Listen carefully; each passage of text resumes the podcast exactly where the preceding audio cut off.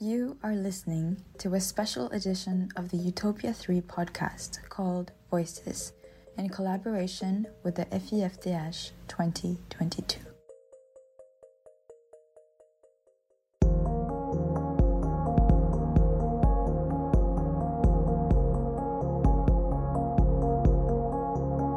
This episode of Utopia 3, our third installment in our series on Michal Weitz's The Blue Box, we'll talk to Saleh Hijazi, Palestinian activist and Amnesty International's Deputy Regional Director for North Africa and the Middle East. Hijazi was instrumental in the creation of Amnesty International's recent report characterizing Israel as an apartheid state under international law. We talked to Hijazi about his impressions of the Blue Box and what it means to name apartheid in Israel as well as the possibility of a future where Palestinians no longer face oppression at the hands of an occupying state.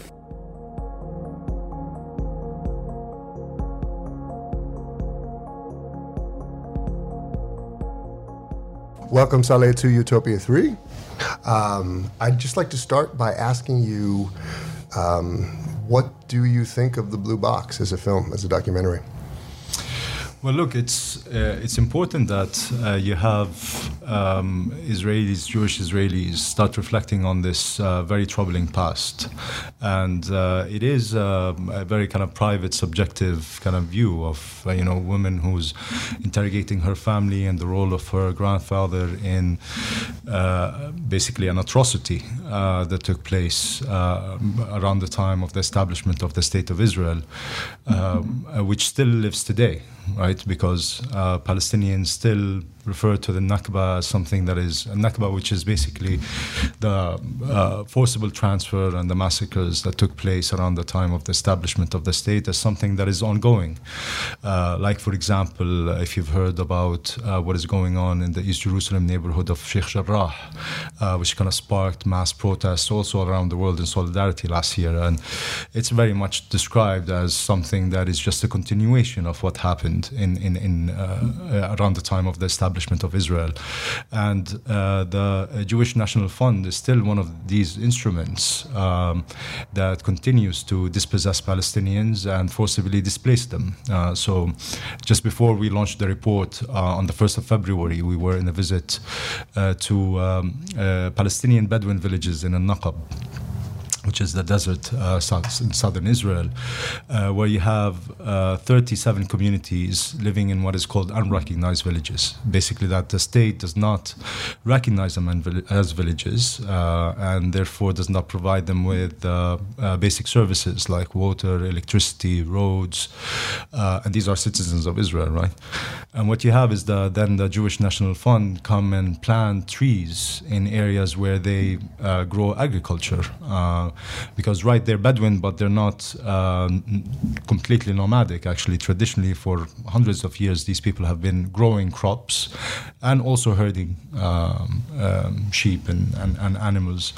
And so, what these trees planted by the JNF do is uh, further push these communities into smaller and smaller areas and strip them away from then their uh, source of uh, of living and also their lifestyle. So you can see how this is this is ongoing, and so um, uh, look, there's there was a lot in the film that uh, seemed to be uh, glossed over. There's of course no Palestinian voice at all uh, in there, um, uh, but at the same time, you know, there was it was only interviews within the family. It was uh, looking this woman looking at her grandfather's legacy, um, which which I thought was was extremely important and. Um, um, also for me kind of increased my knowledge and, and, and, awareness of things and not only dynamics of the past and the expression of the intent to transfer and ethnically cleanse but also how then israelis today jewish israelis today deal with it right? Because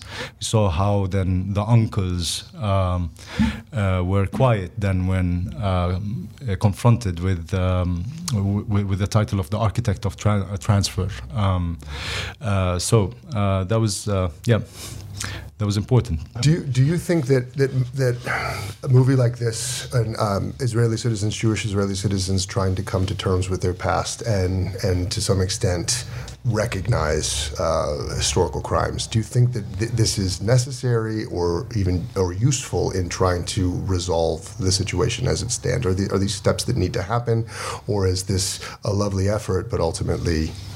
You know, it's it, it's too little, and, and, and no matter what sort of cultural movement we might see see from within Israel, it's not going to be sufficient to, to make the change. No, it's absolutely important uh, b- because it is about the truth. And um, well, what, what the film did was provide um, part of that truth. There's still a large part of it that was not covered in the film, and we cannot expect like one film actually to do everything. Um, and, and, perhaps this particular one, uh, because of also kind of the private, um, you know, family kind of interrogation that, that was there, but. Um, it, your question reminds me of uh, a, an organization um, uh, called Zochrot uh, in Israel. It's an Israeli organization that started basically. I don't remember one, but basically its mandate is to educate the Israeli public about the Nakba, about the ethnic cleansing uh, that uh, took place around the establishment of, of Israel. Um, uh, one to recognize that that happened because there was denial and still is a denial that this happened and the meaning of it uh, but also kind of to redraw the map. And one of the things that they do is uh, organize these tours to uh, palestinian villages that were uh, destroyed or where there were forests like we saw in the film for example planted on top of them. And um, and, and, and try to uh, uncover this truth, right? So there's no moving forward without truth, and, and justice really requires that truth. And, and the situation, perhaps, like to learn from, is the one in, in South Africa. Um, uh, because although you know with the dismantling of, of apartheid there they didn't go towards kind of a judicial legal route of holding those who were responsible for the crime and for the atrocities responsible but they recognized the importance how crucial truth is and reconciliation is. And so um, uh, I my, my view is that we do need justice and a legal route when it comes to the situation in Israel and Palestine, but we also these efforts to uncover the truth are are, are also important. I have many questions, but I guess one of the things that struck me when watching the film was the the sort of um, fact that uh, there was some sort of security placed on the idea of the process being legal. So even though prior to the the resettlement of people and the pushing out of the of the of the Palestinians, there wasn't really anything to say that the land belonged to them once it had been so-called purchased. It suddenly became a legal deed, and this was a sense of security, right, for for the the the Jewish and then eventually Israeli authorities that were doing this, and like then there was the in the debate they were talking about you know colonizing versus colonialism and i'm just thinking about these legal procedures and how maybe the use of afforestation as a means of, of sort of bypassing all of these laws which in the first place almost didn't exist like I, I i'm not quite sure how you can bypass the whole idea of colonization but i don't know how you feel about that like even colonization through as a natural process environmental process? You you wouldn't, and it's. Um, I'm last year. Now mind that there was um, a big fire um, around Jerusalem uh, that brought down a lot of trees. Uh, it was during the summer, and uh, what happened after the fire was put down, like you had no trees that were planted by the Jewish National Fund in the areas that we saw in the film. And then what appeared underneath the trees were these, um, uh, in, in, Arabic they call them sanasil, and it's the traditional way in which Palestinians grew um, uh, crops, including kind of olives, right? So it, it's kind of a, a stairs on, on, on the whole hill. And it is a way to basically capture water um, and allow water then to uh, to be in a place for a longer period of time so that um, uh, because these, these, especially for example with olives, is, is you, you don't give them water, you just wait for it kind of to come naturally. And so all of this was uncovered. And, and again, kind of the image of then colonialism, right, comes straight with this, right? How the tree was and the tree went, and you could see what they tried to cover, but uh, eventually were not able to, to, to, to, cover. I think, I think and, and this is in a way kind of symbolic of, of then Palestinians, right? Because until now, for more than 70 years, uh, they have not been subdued, right? And and they continue uh, to struggle. Uh, in 2011, there was a, a massive uh, two big marches, one coming from Lebanon, one coming from Syria, uh, of refugees uh, demanding the right to return, and and they were shot and many were killed uh, by Israeli forces. And again, then in 2018, you get the same thing with refugees uh, from Gaza. 70% of the population in Gaza, by the way, is refugees from what is now Israel. And the same thing, they were trying to kind of come down. And so, uh, it, it, yes, it is. The, the dynamic is, is certainly that. It's, it is uh, of a settler colonial uh, regime uh, and, and people basically acting in resistance to it. And until now, uh, the settler colonial uh, regime has not been able to win completely like, for example, in the case of the US, in Australia, and Canada, where you have the native population now, you know, basically, you know, at best celebrated as a as a cultural but entirely subjugated. Right right. Um, uh, but there's no you know uh, i have to say i mean there's no uh, effect, effective, you know, there's still resistance, but not to the level of, um, of other settler colonial, uh, say, contexts. You have others where basically the, uh, the original inhabitants uh, won, like in the case of Algeria. Uh, perhaps also South Africa can be among, among these. So Israel Palestine is still in a way where it's not, it's not determined, uh, but is certainly a context of, of settler colonialism.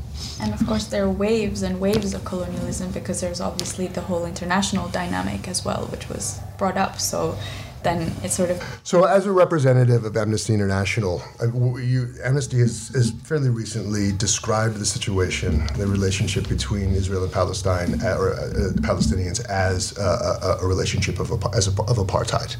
Uh, I was wondering if you could, for those of us out there that might not uh, understand exactly what that means, describe the the pillars that that define uh, this what is a colonial relationship as apartheid, and also tell us why it's important that we are that we uh, we label it that. Mm-hmm.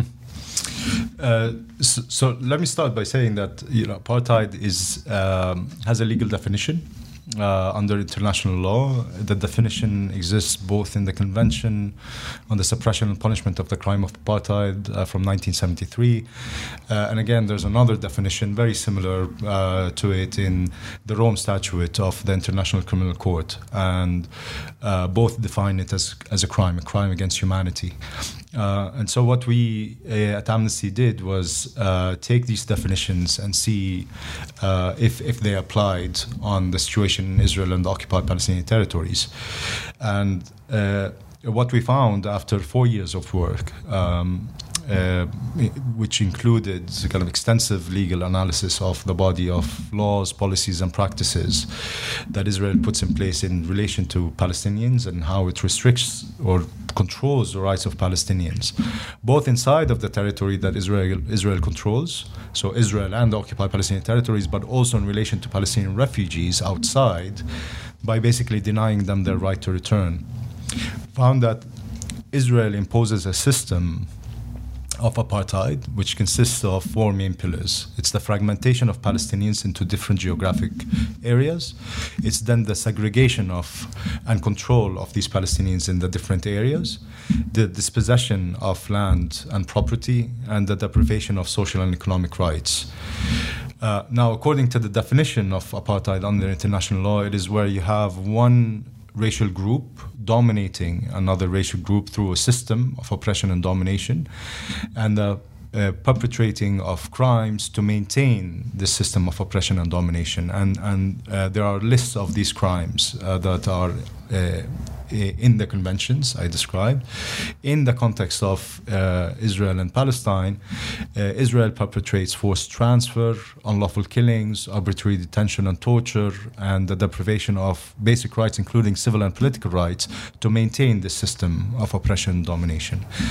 What we also do in the report is, is document how the intent behind the system uh, is evident in uh, not only the laws, policies, and practices, but also in statements by Israeli officials. And we saw in the film, for example, uh, a clear expression of uh, the uh, intent to ensure Jewish Israeli hegemony, both in terms of demography and geography. I mean, in the film, the, the expression of intent goes further than that. And it goes, you know, you could describe it a bit genocidal, right? Because it imagines a place where there are no Palestinians Ethnic at all. cleansing at the very least. Right. Yeah. Um, and uh, it, this this this intent has been expressed by Israeli officials um, uh, from the time of the establishment of the state until until this day, um, where you have not only extreme right wing politicians in Israel uh, describing how you know, for example, they haven't finished the job, referring back to a Nakba, uh, for example, but you have more kind of between quotations mainstream ones uh, who uh, give you an example like the the consecutive mayors of Jerusalem and also in the Jerusalem municipality official plans, they talk about uh, ensuring uh, that uh, there's a 60% majority Jewish and 40% um, population of Palestinians in the city. So uh, they're not ashamed of this. This is in, in, in basically announced, you know, uh, uh, documents in, of, of the municipality. So um, this is what the report does. It, it, it exposes or illustrates how, through documentation, um, we went back and looked at Amnesty's documentation over 20 years. Um, this is when Amnesty started uh, systemat- to systematically document human rights violations by Israel and also the Palestinian authorities. But we looked at, you know, the ones by by the Israeli authorities and included like in the report uh, more than 30 case studies if individuals and communities some of those amnesty has been reporting on also for over 20 years so we looked at this documentation we looked at the analysis of the laws and the policies we looked at the statements and then concluded that israel is imposing a cruel system of domination and a crime against humanity of apartheid against palestinians and once that's established is there a next step i mean amnesty makes makes recommendations. Amnesty put, presents a picture of what's going on, but but what would be the hope? That I don't believe, and I could be wrong, but I don't believe Israel is a signatory to the ICC. So, I mean, how does this then? Is there any way to adjudicate this outside of the report that that Amnesty writes? Uh, I mean, unfortunately, we're we're in a in a place where uh, there's no hope that Israel is gonna or the Israeli authorities are gonna go the right direction, and it is really only through outside pressure. Uh, it is uh, the um, responsibility of third states, because once you say apartheid, there is a moral duty to act against apartheid, but there's also a legal duty when it comes to uh, states, and this is uh, a legal thing under international customary law, where a crime, if a crime against humanity is being being is taking place somewhere, then states have that responsibility to act to suppress it and, and basically punish those who are responsible for it. Uh, now, of course, there's geopolitics that plays in here, uh, and therefore you don't get the same will, political will, when it comes to Israel uh, as compared to other situations. Uh, but we do have uh, two very important opportunities this year. Uh, one, that Israel, you're right, is not a signatory to uh, the Rome Statute of the ICC, but Palestine is. Uh, and court has jurisdiction over the occupied Palestinian territories, which includes, for example, East Jerusalem that Israel illegally annexed. Um, there's an open investigation, and Amnesty and others working in partnership with Palestinian organizations who have been saying apartheid for more than 20 years, Israeli organizations who have come actually before Amnesty to say apartheid, namely Yesh Din and B'Tselem, mm-hmm. and then Human Rights Watch and us. So we're all coming together to say to the Office of the Prosecutor of the ICC, investigate apartheid, include apartheid in the open investigation. There's also a commission of inquiry that was set up by the Human Rights Council last year.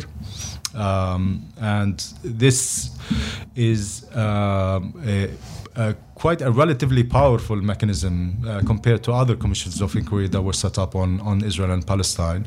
One that is it's a, a it's evergreen, meaning that it does not have a temporal scope.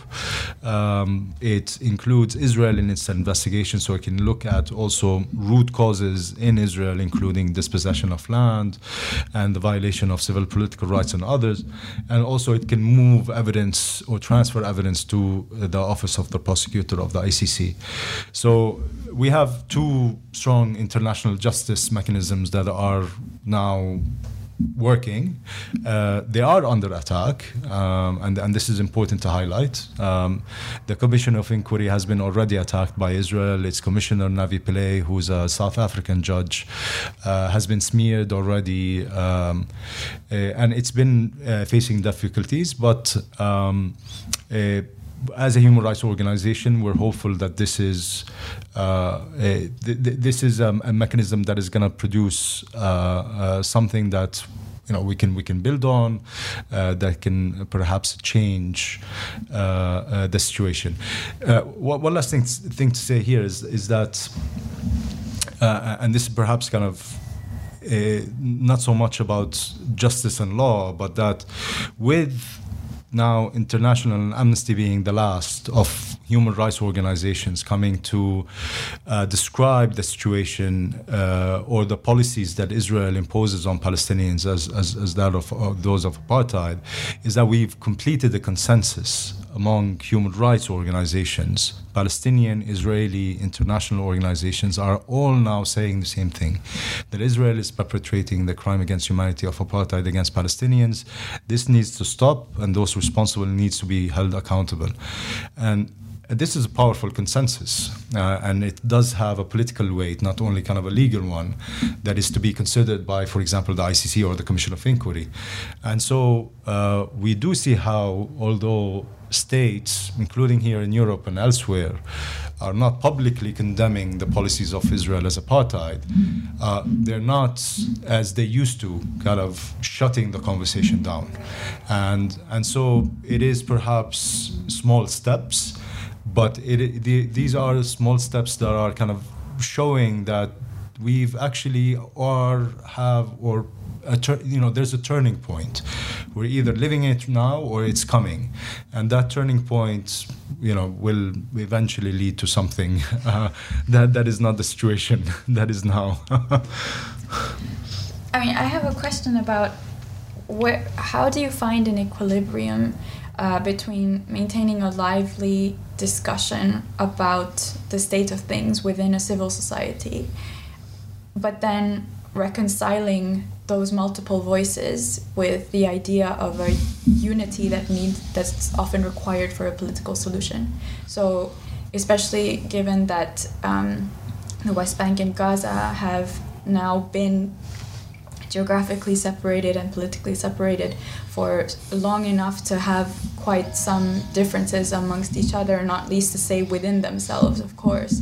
So, how do you maintain that debate towards making sure that all voices are heard, but then strive towards something that is a solution for everyone? Um, massive question. Uh, but uh, let, let me say uh, this that um, the, the and to bring it back to the report, the report also came as a way of kind of responding to something that happened on the ground, and that um, last May, when um, the families uh, in the Sheikh Jarrah neighborhood of East Jerusalem were protesting against the forcible uh, displacement out, where you know they were being kicked out of their homes for then illegal settlements to be established in their place and for settlers to move in there. You know, there were then uh, solidarity protests um, uh, across than historic Palestine, uh, Israel and the occupied Palestinian territories, uh, which were not necessarily unprecedented, um, where you have Palestinians everywhere in the different fragments kind of acting uh, against or in for one thing.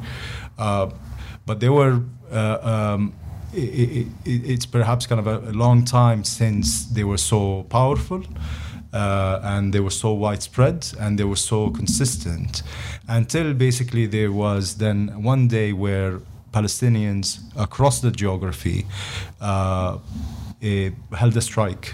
They didn't go to, to schools, they didn't go to work, they didn't open their shops, they didn't report to work.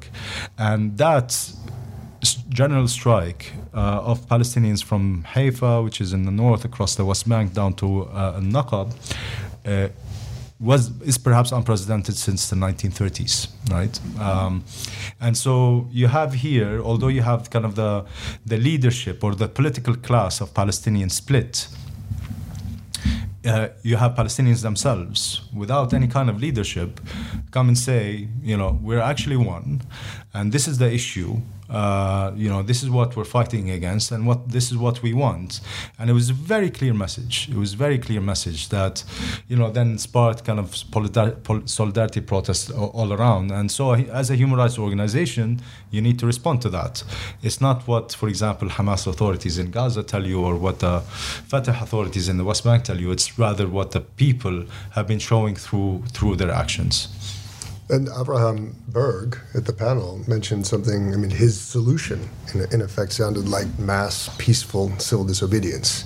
Now, it, it sounds like something like what you're describing with the strike. Do you do you think that that's a bit optimistic to think like th- something like that could have the type of change that he suggested it might?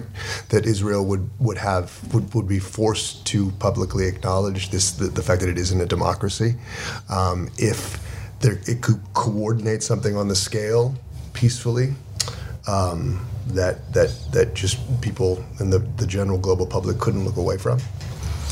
Uh, absolutely, I, I, I believe, I definitely believe in the power of, of actions like this, and, and mass civil disobedience uh, will indeed have an effect. Um, and there Is it has possible been. to organize it? Actually, is the kind of question that. I think you know, looking at Palestinian history, then it's it's usually these things happen without kind of a, at least not a central organization. Uh, like take for example the first Intifada of the uprising in, in the late 80s and early 90s.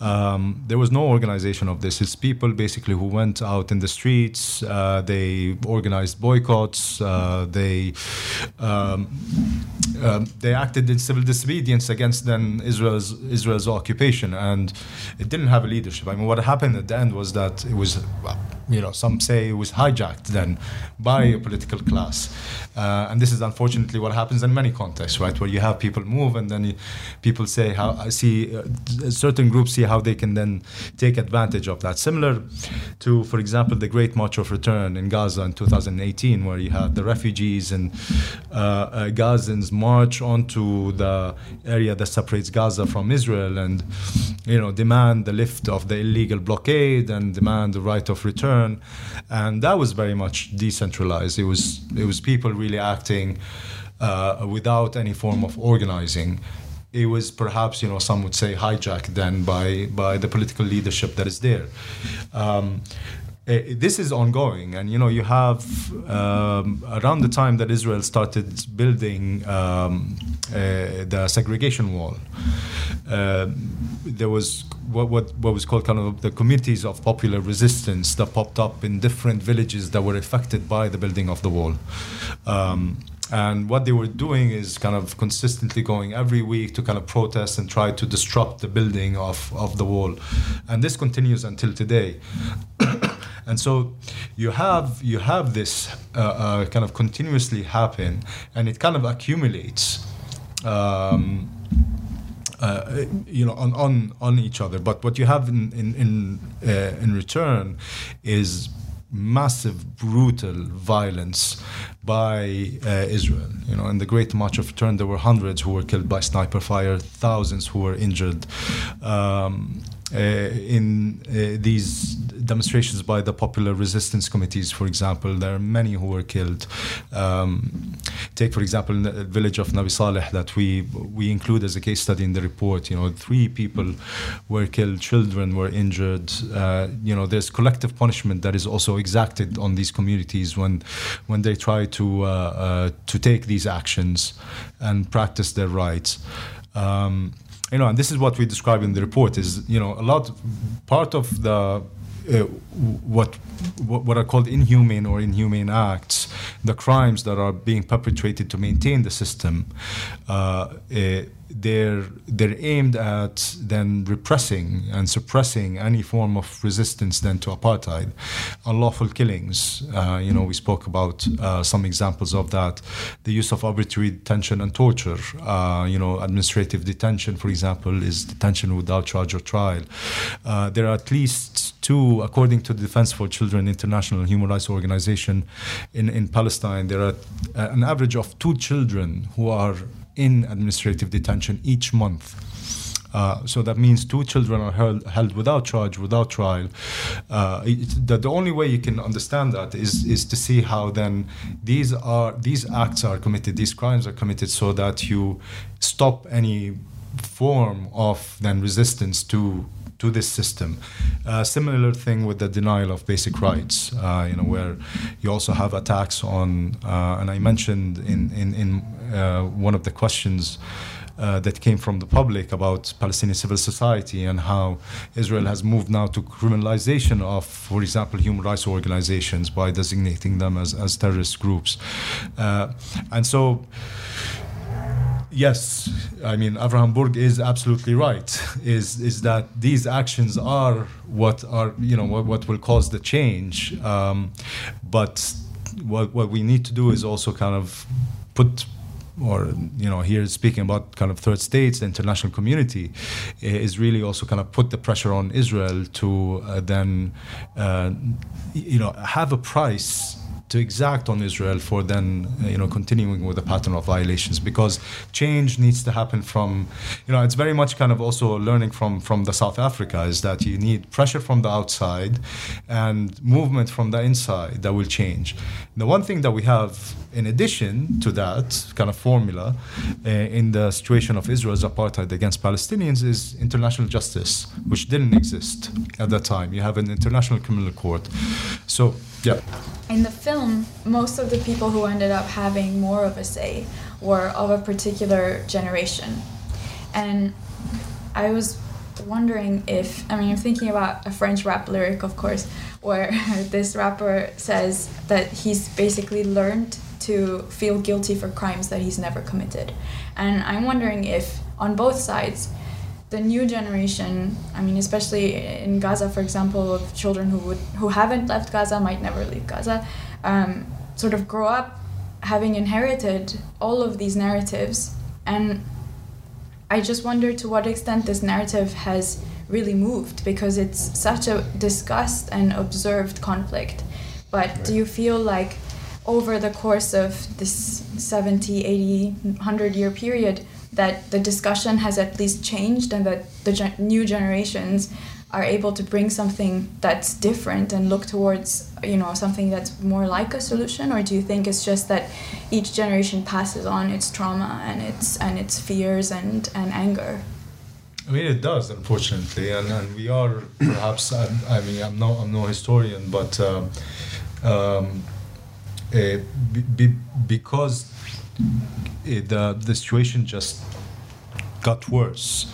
I mean, from the time of the early 90s when, you know, there was the so-called peace agreements that were signed by the PLO and Israel, uh, there was at the time kind of this sense of hope and, you know, the Palestinian Liberation Organization returned and, you know, there was a bit of a celebration. It was Gaza, Jericho first at the time at, where there was kind of an autonomy established. and But from then on, the situation just got massively worse. I mean, with settlements being built, the siege on Gaza, the split within Palestinian politics, the move of of Israel, uh, Israeli uh, mainstream towards a you know a very far right, um, and uh, and and then you know then you know, and, and it is the segregation, this is why apartheid is so is so relevant. It is the segregation, right, where you keep you keep the Palestinians in in these enclaves, uh, violently control them, and uh, and then separate them from uh, from the Jewish Israelis, and and this this creates a dynamic both ways, right, where. Um, uh, you cannot break then from what the narrative, the history, the story, um, but um, Rania Madi, who is with us uh, on the panel today, works for an organization called Badil. And they ran a survey, um, I think it was a few months ago, of uh, uh, Palestinians between the ages of 18 to 28 um, in Gaza and the West Bank. And the survey found that the majority of uh, these youth want a one state solution. Um, basically, um, although that is perhaps not kind of you know spelled out what that means, but it mean you know it, it, the least of it means that you know there is one you know there's one space where everybody's living in it. Now, how that looks like, what form of kind of politics is there, I think that will kind of come. And there's actually now a campaign uh, called the One Democratic State campaign uh, that is run by both Palestinians and, and uh, Jewish Israelis uh, that tries then to spell out what a one state means um, in terms of the political uh, structure, uh, the economy what needs to be done in terms of kind of justice and restitution, the refugees. And so you're starting to see these things come out. Although, you know, the situation is very grim, the people are still able to imagine, right? And and this is, I guess, kind of the, the clash, right? Between the the history and narrative on, on one hand and how that confines you and then the power of imagination uh, and that what does what what that does to you right and i think this is where we are right now um, can I follow that up? Sorry. Yeah. And, and, please correct me if I'm wrong. I'm just throwing something out there. Yeah. But I, I was thinking about um, during the partition of uh, British India, not when Pakistan was split into East and West. Um, because they were of course divided by India, so a huge space in between. And so there were when there were elections, eventually at some point the demographic component became very important because there were more people in East Pakistan, so what's today Bangladesh, than there were in the West. And so the the candidate of the East won. And that was not pleasing to the West because of course the political power was held there and then uh, all kinds of um, issues uh, evolved, and that led to the struggle for independence and the birth of Bangladesh. And I'm just wondering and I be, might be completely wrong, but do you think there's a demographic aspect to the idea, to the fact that the youth feel more comfortable with a one state solution because there will be larger representation of the Palestinian voice if there were a one state? Solution? I mean, Palestinians will be a majority uh, yeah, than in terms of I mean, demographic. Right, there would be, right? I mean, yeah, I think each each group thinks that they're gonna be. It's equal it's a, now. It's a demographic fight. yeah, it is. It is equal now, uh, and uh, uh yeah. Um, I, I, mean, if you continue with that logic, of course. I, what I say, I mean, because the the comparison you bring is is is very important, but at the same time, uh, the total population of uh, Jewish Israelis and Palestinians living living inside is, I think, as big as the population of London, mm. like one city. And if you can run one city, uh, of 12 million people, uh, you know, with so much diversity, uh, then you're able to, uh, you know, and I, th- I think, you know, municipal kind of politics perhaps can work and, and, can take us much further than, for example, you know, other forms of politics, right? Nation-state politics. Uh, it's not to say that we're going to turn into a one big, big municipality, um, uh, but there's something in there that you can learn because we're not people there are not just mass numbers. You have the Palestinian refugees who are outside. Um, there are about six million of those, um, and they do have the right to return if they want to return. Uh, but that also has to be organized in a way that then does not create uh, a lot more problems, not only for the refugees um, or for the Jewish Israelis, but also for the Palestinians uh, in, inside. So there, there, there is an issue of demographic in that, you know, I'm not sure how many people were in Bangladesh at the time of the partition. I'm, I'm not sure. I yeah, actually, but a lot. But I can tell you exactly, exactly. um, So it, it, there's perhaps an advantage in, in not having you know m- millions and millions of people uh, who are then fighting right each other here. That it's smaller number of people, and I, I think I think that's that, that is a positive thing that needs to be built on. Yeah.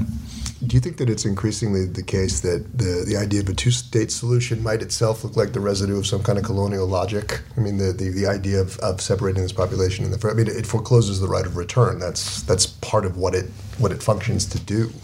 Right. Yeah. Um, I just didn't know if you would any because it seems from the conversations that we've had today that the idea is that moment has passed that the two-state solution is sort of off the table. It has no practical application anymore. And as you just said, younger generations of Palestinians actually prefer some kind of, you know, some kind of unity arrangement. Um, I just, it, it, just occurs to me now that there, there, that there, that might be uh, like the, the, something that needs to be relegated to the dustbin of history because it's re- repeating the same problems that, that led to where we are. Right. Um, it, Look, uh, when when um, uh, Resolution 181 was passed uh, at the UN partitioning, basically that was the first uh, international resolution to say one one state for the Jews and one state for for the Arabs. Um, it, it's very interesting, and, and, and here I'm, I'm, reminded of a paper written by Professor uh, Leila Farsakh, uh, who's a Palestinian who's uh, teaching in the U.S. Uh, about then the history uh, behind then that resolution, and um, and I learned from that paper that there was actually a committee that was set up uh, to look into then what could be a solution. And that committee was made up of Western states, but also states of the global South. Um, and uh, states of the global south said no partition. That is just going to be uh, basically uh, uh making uh, colonialism, you know, concrete, and it will just recreate, reproduce the injustice. While the Western states was like, no, we're going to partition uh, like they like to do, right? Just part, just draw the lines wherever you can draw the lines, and this is what we ended up with. Then, you know, uh, again, like it, it is always the case that you have the more powerful than in their narrative. So we don't know the story, you know, and I was really surprised to learn it. Uh, but then it got me thinking that really it is the partition that is part, you know, it's, a, it's an essential part of the problem, and going forward we need to kind of surpass that, you know, whatever kind of partition um, it is, because. Uh, uh, for Palestinians here, it's and, and this is why the youth are thinking about one state is is because they still feel ownership and connection to these cities uh, like Yafa. You know, we're hearing the film Yafa, Haifa. Like for example, my partner is from uh, Yafa. Their her family were made refugees. They were forcibly displaced around 48 and moved to Gaza, and. Uh, when asked where they're from, they still answer Yafa, for example. So there's that connection that it's not dying, uh, you know, it's not going away. And if uh, she and she is right now being prevented from going to Yafa, where I can, for example, but. Uh, um, as, as long as there is a system that you know prevents her from feeling the ownership of the place feel, and ownership i don't mean like owning like kind of the material property but like feeling that this is you know this is your home this is your city belonging. Yes thank you. Um, it, it, again, kind of, there's going to be a perpetuation of, of, of, the situation. So, absolutely no division of, of geography because the people on this geography are not divided. And, and this is not kind of, um, I would say, intellectualism or, or, academia. You know, I go back to kind of the strike again of, of last year. It is Palestinians across the geography standing up one day together saying, we are one people and, and we're acting as one against the system of, of oppression. Um, and so this cannot, you know, this is very significant and, and it needs to be then you know put center into any kind of thinking around uh, what solution is going to come in the future. One last question. Do you feel like what is it if anything that abraham and denis denis are are missing? Like what are they failing to see and that you are trying to make clear as a representative of, of, of uh, Amnesty, one thing to say. What what did what did you feel like the gaps were, or the sort of just the repetition of, of, of a particular view that that you constantly feel like you're having to resist and reframe? It, it goes back actually to the, to uh, my answer also to kind of your first question about about this film um, and that um, and and the, the, the point about injustice, right? It's not only about recognizing that there is an injustice that happened, it is doing something about it, right? So it's not bringing people together in this one school where they learn Hebrew and Arabic, and it is really realizing the dynamics actually between where this boy or girl are coming from and where this boy or girl are coming from, right? And what are these historical uh, and also current socio-economic dynamics that that are in place and how we solve them. So there was an injustice and it continues on, the ongoing Nakba, and uh, that needs to be addressed in order to be to move forward. This is not, I mean, this is uh, perhaps a discourse of a human rights organization, but this is a discourse also of Palestinians. That it is, uh, it's primarily about justice, um, and then comes the other bits, uh, right? um, and so I, I, I, not not to kind of answer for for Denis or Avram, but no. you know they, I, I, didn't feel, and also the film, um, it's. It, I, I, worry that you know then by them recognizing that something has happened, feel that a job is done. That all right, we were for a long time saying that Palestinians ran away, they were not forcibly displaced, there was no actual plan to transfer them, uh, there were no massacres that took place. Um, uh, now, because we're coming to say yes, you know, there has been that this is it that's that's it. That's that's that job done, and uh, let's we're now equal, right? We're uh, two equal parties to a conflict, you know, quote unquote, and, and we need to sit at the table and talk it together. Um, and the, you know, from a Palestinian perspective, we're saying no. It is you know a colonial relationship of oppressor and oppressed, um, and it's asymmetrical. It's um, and and this is then the, the the context of it. And to move forward, we need to tackle the injustice and then we can basically be doing everything else. Yeah. So, truth, while a good thing, is not a stand in for justice. Right. You're good. Thank you so much. Thank no, you thank so you. Much. Yeah, it was a good discussion.